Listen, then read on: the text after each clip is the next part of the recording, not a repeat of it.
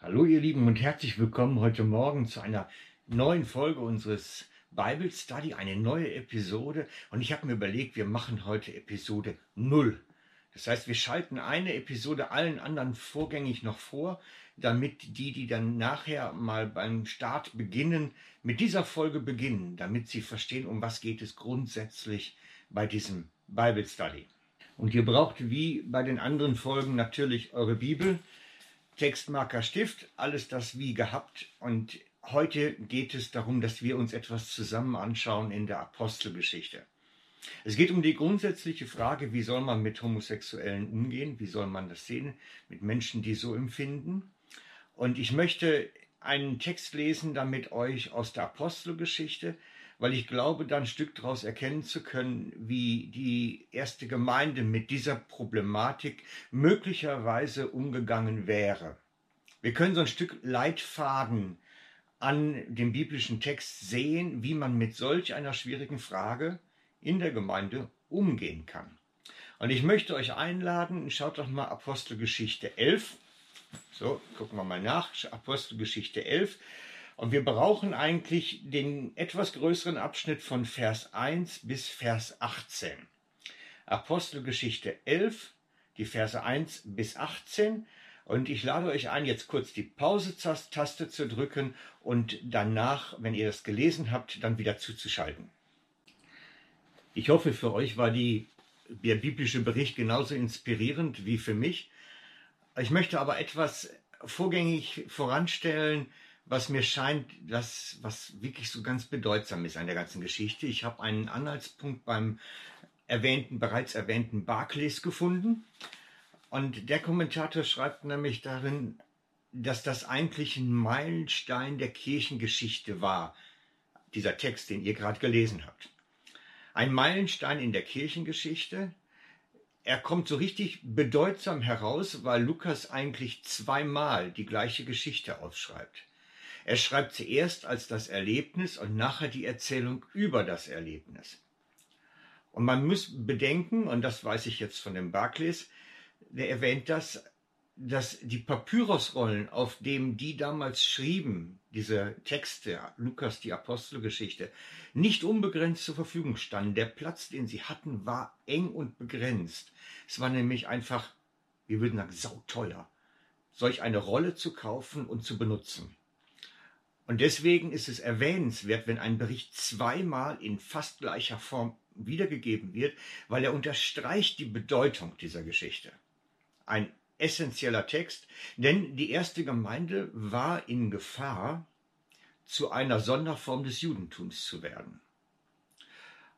Und erst dadurch, dass sich die Juden den verhassten Heiden öffneten, erst dadurch wurden sie wirklich die große Weltreligion, die sie heute sind.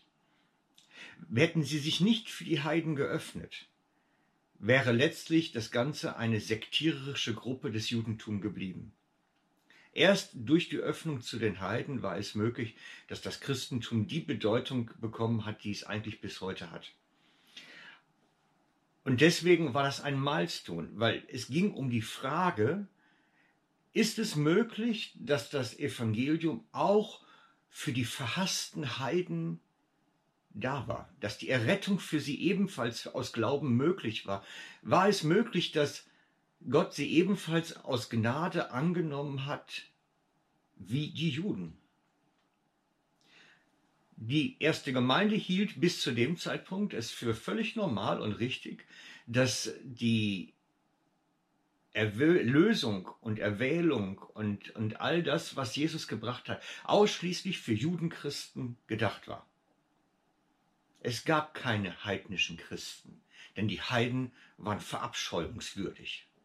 Man durfte nicht mal als Jude mit ihnen an einem Tisch sitzen und essen. Und wir sehen das aus dem etwas vorgeschalteten Bericht, dass sie Paulus angeklagt haben, dass er Gemeinschaft mit ihnen hatte. Es war für einen frommen Juden undenkbar, Gemeinschaft mit Heiden zu haben. Und dann kommt die Argumentation, und das ist das, was mich an dem ganzen Text so beschäftigt hat. Dass nämlich die Argumentation war, wenn der Heilige Geist doch auf sie kommt und sie ebenso erfüllt wie uns, dann hat doch Gott sie ebenso angenommen wie uns in gleicher Weise. Und dann haben sie doch eigentlich die gleichen Rechte, Pflichten, Verantwortung wie wir auch. Sie sind uns gleich geworden. Und wir sehen das am Vers 17, der ist mir recht wichtig an der Stelle.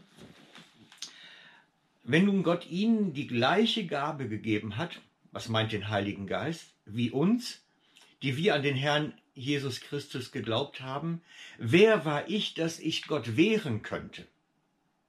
Und als sie das hörten, schwiegen sie.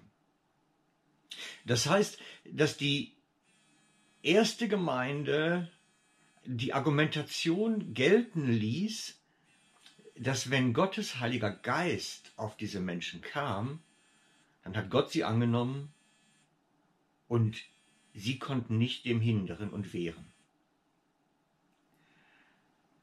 Und so habe ich mit der Frage der Homosexualität ebenfalls gehandelt. Für mich war das ein No-Go. Das war Leute, die gehörten nicht in geistlichen Dienst und die hatten auch in der Gemeinde eigentlich für mich nichts verloren, muss ich ehrlich gestehen. Und vor vielen Jahren habe ich dafür meine Gemeinde mal verlassen, mit wehenden Fahnen und großem Trara, weil ich gesagt habe, ich will nicht, dass äh, homosexuelle Pastoren Dienst tun dort. Und das hat auch über lange Jahre war das meine Position und hat gegolten. Und eigentlich ist der große Break für mich gekommen, dass ich plötzlich angefangen musste nachzudenken, als ich gesehen habe, es gibt homosexuell empfindende Menschen, die vom Heiligen Geist mächtig erfüllt sind. Und da tauchte die gleiche Fragestellung bei mir dann auch auf. Wenn Gott ihnen nun die gleiche Gabe wie uns gegeben hat, wie kann ich ihnen wehren? Das ist die Frage, die die erste Gemeinde sich in Bezug auf die Heiden gestellt haben. Und das ist die Frage, die ich mir gestellt habe in Bezug auf homosexuell empfindende Christen dass ich gesagt habe, wenn Gott ihnen den Heiligen Geist genauso gibt wie mir, kann ich nicht sagen, sie sind falsch, sondern bin mit ihnen auf dem Weg, denn wer die Gabe bekommt, muss sie anwenden auch.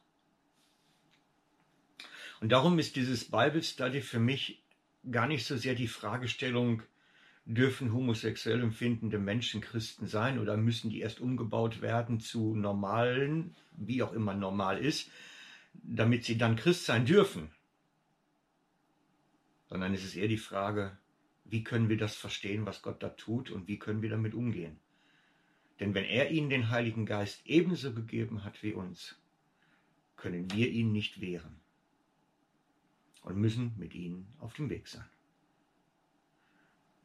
Ich hoffe, du kannst das ähnlich sehen wie ich. Aber deswegen ist das Bible Study, was ich mache, weniger ein Argumentieren, was ist richtig und falsch, als vielmehr ein Versuch zu verstehen. Und ich lade dich herzlich ein, doch mit auf diesen Weg zu kommen. Den Weg, wie können wir die ganze Angelegenheit biblisch, theologisch korrekt einordnen. Ciao für heute. Alles Liebe, euer Frank.